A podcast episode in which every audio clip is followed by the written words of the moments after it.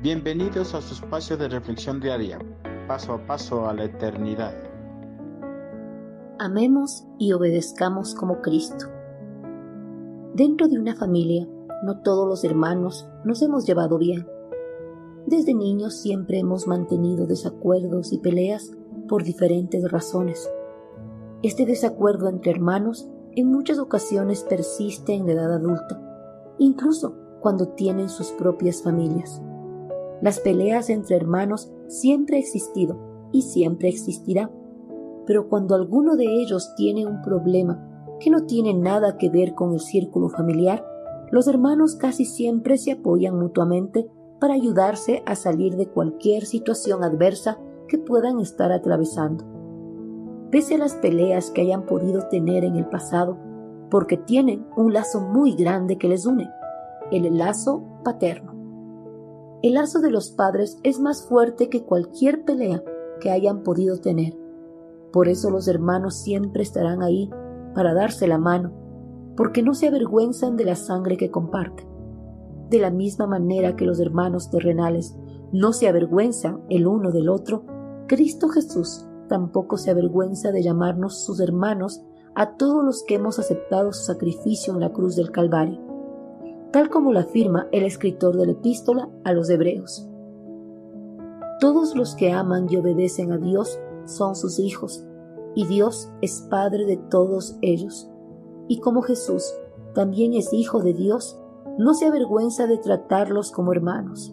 Hebreos 2.11.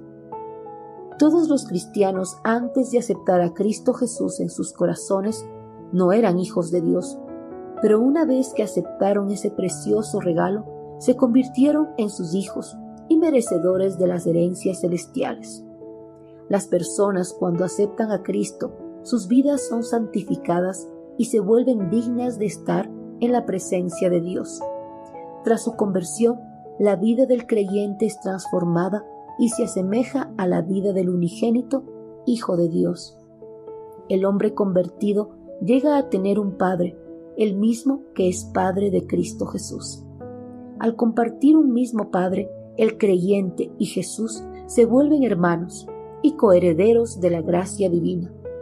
Por tal razón, Cristo no se avergüenza de tratar a todos los creyentes como sus verdaderos hermanos.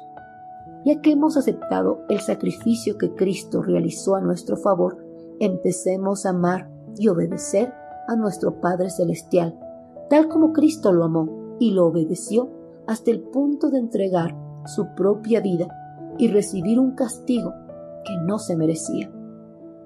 Gracias al amor y la obediencia de Cristo a su Padre, tenemos un Padre que nos ama profundamente y un hermano que nos ama con la misma intensidad que nuestro Padre Celestial. Cristo nos ama tanto que no se avergüenza de llamarnos sus hermanos pese a los errores que cometemos diariamente. Tengamos siempre presente en nuestro corazón el amor de nuestro Padre Celestial y el amor de nuestro hermano mayor Jesucristo.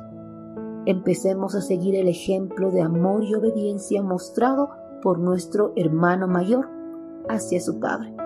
Llevemos una vida de amor y total obediencia a la voluntad de nuestro amado Padre Celestial.